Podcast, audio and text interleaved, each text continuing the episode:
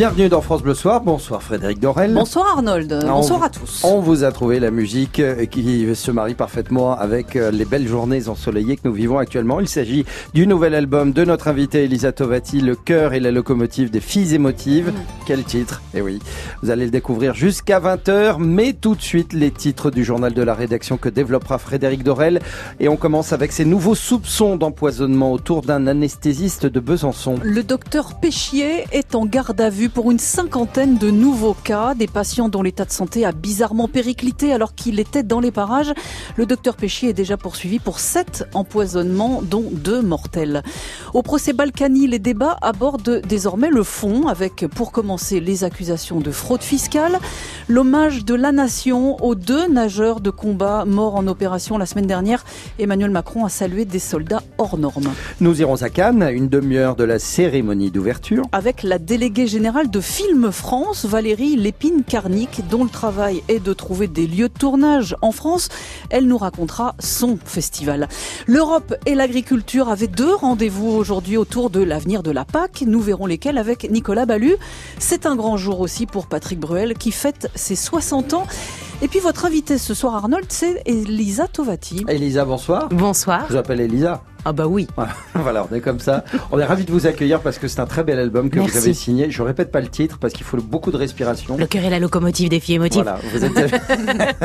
en tout cas, on va le découvrir avec grand plaisir jusqu'à 20h en votre compagnie, évidemment. Et peut-être un petit invité supplémentaire, euh, on vous réserve la surprise. Ah, ok, d'accord, je suis partante. Le journal tout de suite. France Bleu Soir. France Bleu Soir. Arnold Derek, Frédéric Dorel. Et pour le démarrer ce journal, on part à Besançon où les soupçons d'empoisonnement pèsent de plus en plus sur un anesthésiste. Déjà mis en examen pour sept cas de patients qui ont fait des arrêts cardiaques, le docteur Péchier est à nouveau en garde à vue depuis ce matin. Marie-Coralie Fournier. Le docteur Péchier est interrogé sur une cinquantaine de nouveaux cas, des incidents médicaux et faits d'empoisonnement potentiel. Il est entendu dans les locaux de la police judiciaire de Besançon dans le cadre d'une enquête ouverte depuis deux ans. Enquête distincte de l'information judiciaire dans laquelle il est déjà mis en examen. Le docteur Péchier est poursuivi pour sept empoisonnements présumés, à chaque fois des patients en arrêt cardiaque dont deux sont décédés. Tous ont reçu des doses létales de potassium et d'anesthésique administrées volontairement. Les soupçonne le médecin d'avoir modifié les poches d'injection pour créer des incidents opératoires. Il était ensuite appelé en urgence, poser le diagnostic de l'arrêt cardiaque et ranimer les patients. De son côté, le docteur Péchier clame son innocence depuis le début. Dans cette nouvelle enquête, il est placé en garde à vue pour 24 heures. 24 heures qui peuvent être renouvelées, bien sûr. Marie-Coralie Fournier, France Bleu Besançon. La Cour des comptes porte plainte contre Marcel Campion. Le forain qui veut se présenter au municipal à Paris l'année prochaine a traité les magistrats de gangsters et de vieux magistrats pourris. C'était le mois dernier. La Cour des comptes relevait d'importantes irrégularités dans l'attribution de contrats à Marcel Campion. Vive émotion dans un lycée de Quimper. Un élève de 15 ans est mort subitement dans un couloir entre deux cours. Les pompiers sont intervenus très vite mais n'ont rien pu faire comme vous pourrez le voir sur notre site euh, francebleu.fr. Et puis en Allemagne, c'est un peu ce que l'on craignait. Les enquêteurs penchent de plus en plus pour la piste du suicide collectif à l'intérieur d'une secte après la découverte de trois corps en Bavière tués à l'arbalète et de deux autres dans le nord du pays. Les cinq victimes étaient tous passionnés de tournois de chevaliers et de Moyen Âge. Au procès Balkany, les débats commencent à porter sur le fond. La fraude fiscale des époux Balkany, Patrick et Isabelle accusés d'avoir oublié de déclarer 4 millions d'euros au fisc, Adrien Bossard. Après deux heures à écouter une à une les conclusions de l'ordonnance de renvoi par le président du tribunal, Patrick Balkany est invité à la barre. Je ne comprends pas bien l'ordre de ce procès, dit-il avant de se tourner vers le public, puis de lire successivement deux lettres de sa femme dans laquelle elle dénonce le lynchage médiatique et le viol de leur vie privée. Patrick Balkany se rassoit, le président du tribunal s'adresse à lui. Demain, on entendra votre interrogatoire. Voulez-vous faire valoir votre droit au silence? Sûrement pas, lui rétorque trois fois de sa voix grave le prévenu. Pas après tout ce que je viens d'entendre. Je ne suis pas corrompu, dit-il à sa sortie de l'audience. Une audience qui donne l'image d'un couple nageant dans l'argent, ou plutôt dans les billets, la carte bleue, les chèques existent très peu dans la vie des élus levalloisiens. Tout passe par de petites ou grosses coupures de 50, 100 ou 500 euros pour payer les salariés du couple ou même faire les courses. Les employés de maison disent avoir obligation d'utiliser les billets pour ne pas être tracés.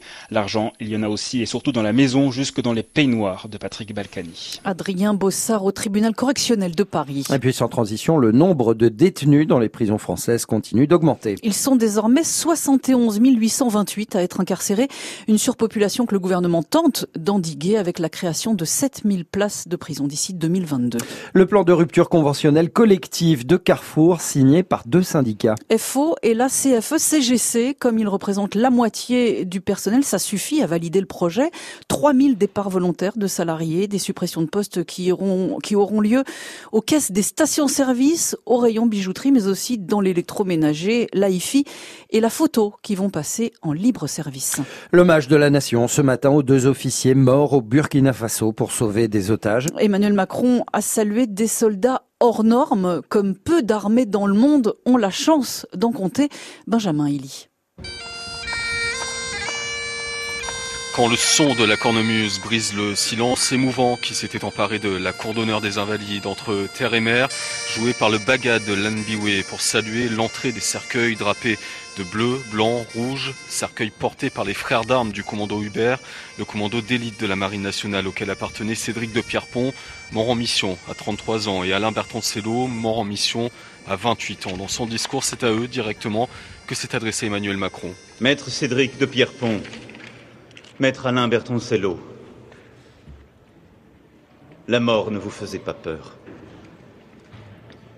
Parce que vous aviez, ancré en vous, dans le mystère insondable de vos âmes, la volonté de servir les autres, y compris au prix de votre propre vie.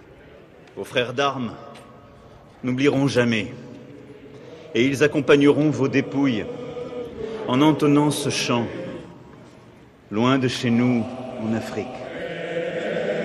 Les noms des héros ne s'effacent jamais. Présentez. Des héros qui ont reçu la Légion d'honneur des mains du chef de l'État, qui ont reçu aujourd'hui l'hommage de la nation. Loin de chez nous, le chant des forces d'élite et Benjamin Elie aux Invalides ce matin pour France Bleu.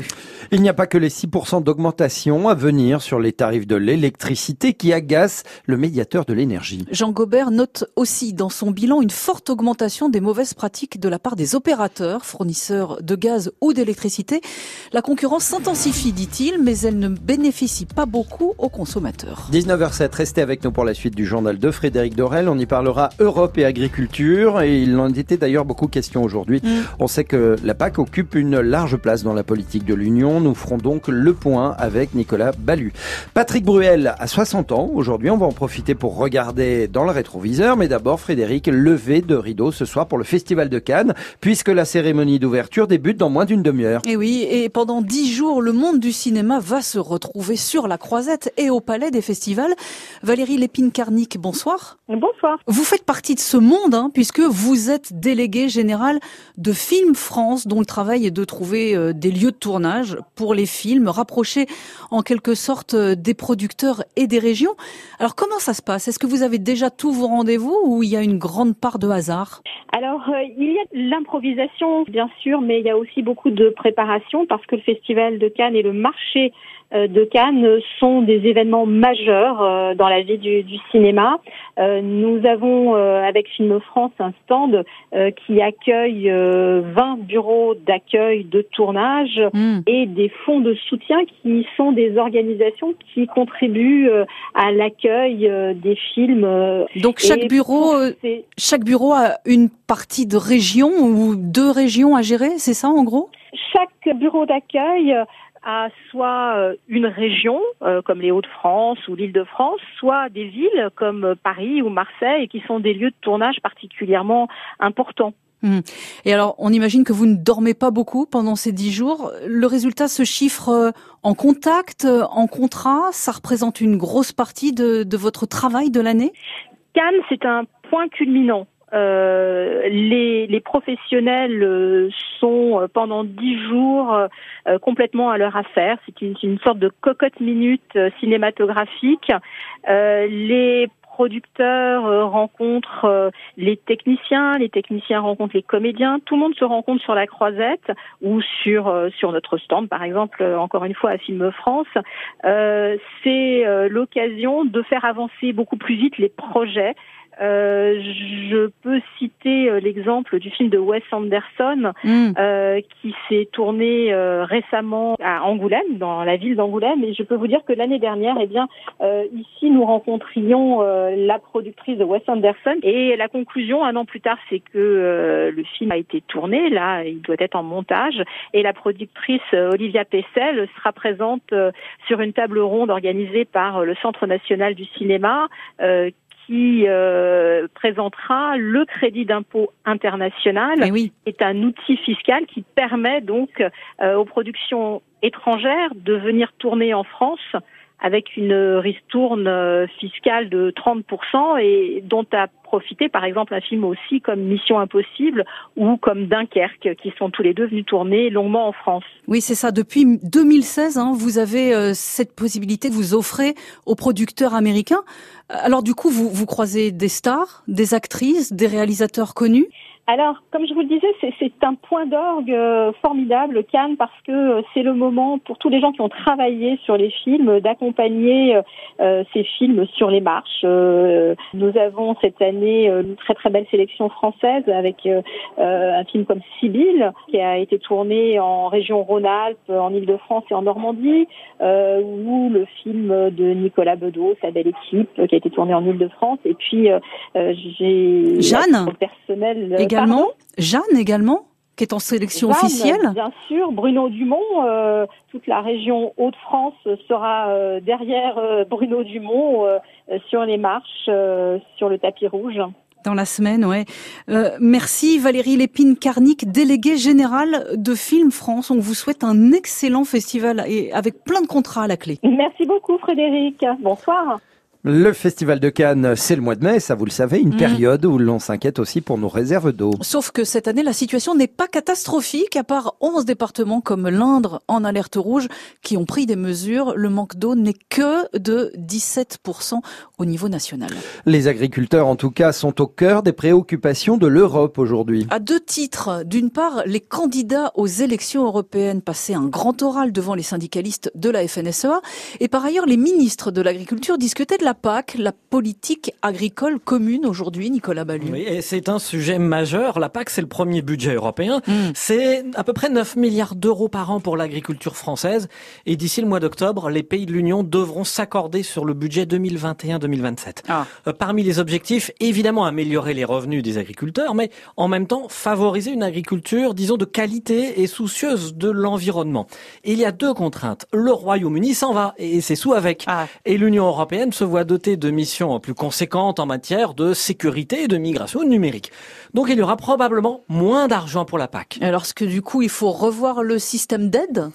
Mais bien disons l'adapter. Par exemple, le pilier principal de la PAC repose sur le paiement direct à l'hectare, c'est-à-dire en fonction de la taille de l'exploitation, Mhm. ce qui favorise l'agrandissement systématique de ces exploitations. Au niveau français, on souhaiterait protéger les petites exploitations et là on pense par exemple aux maraîchers français. Oui. Il faut savoir en plus que 20% des exploitations perçoivent plus de la moitié des aides européennes en France. Et donc, euh, la réorientation des aides, ça permet aussi de, de favoriser des pratiques agricoles. Exactement, avec euh, moins d'OGM ou de pesticides, par Mm. exemple. Enfin, il y a un dernier souci, c'est la complexité du système. La Commission propose une gestion des aides un peu plus euh, nationale, mais nombreux sont ceux qui craignent des concurrences entre pays européens. Merci Nicolas Ballu. On y voit plus clair maintenant. Autour de Perpignan, les agriculteurs s'inquiètent pour une toute autre raison, la suppression des trains de fret vers Rungis. Ils sont en fin de carrière, mais en racheter, ce serait 30 millions d'investissements pour la SNCF. Une réunion aura lieu la semaine prochaine au ministère des Transports, car l'autre solution, ce serait de les remplacer par des camions 20 000 par an. Et pour terminer ce journal, on va souhaiter un bon anniversaire à Patrick Bruel. Oui, le chanteur, comédien et joueur de poker fête ses 60 ans aujourd'hui, puisqu'il est né un 14 mai 1959. Antoine Jeffin revient sur ses multiples talents. Patrick Bruel, c'est avant tout un chanteur. J'en ai marre de cette nana là,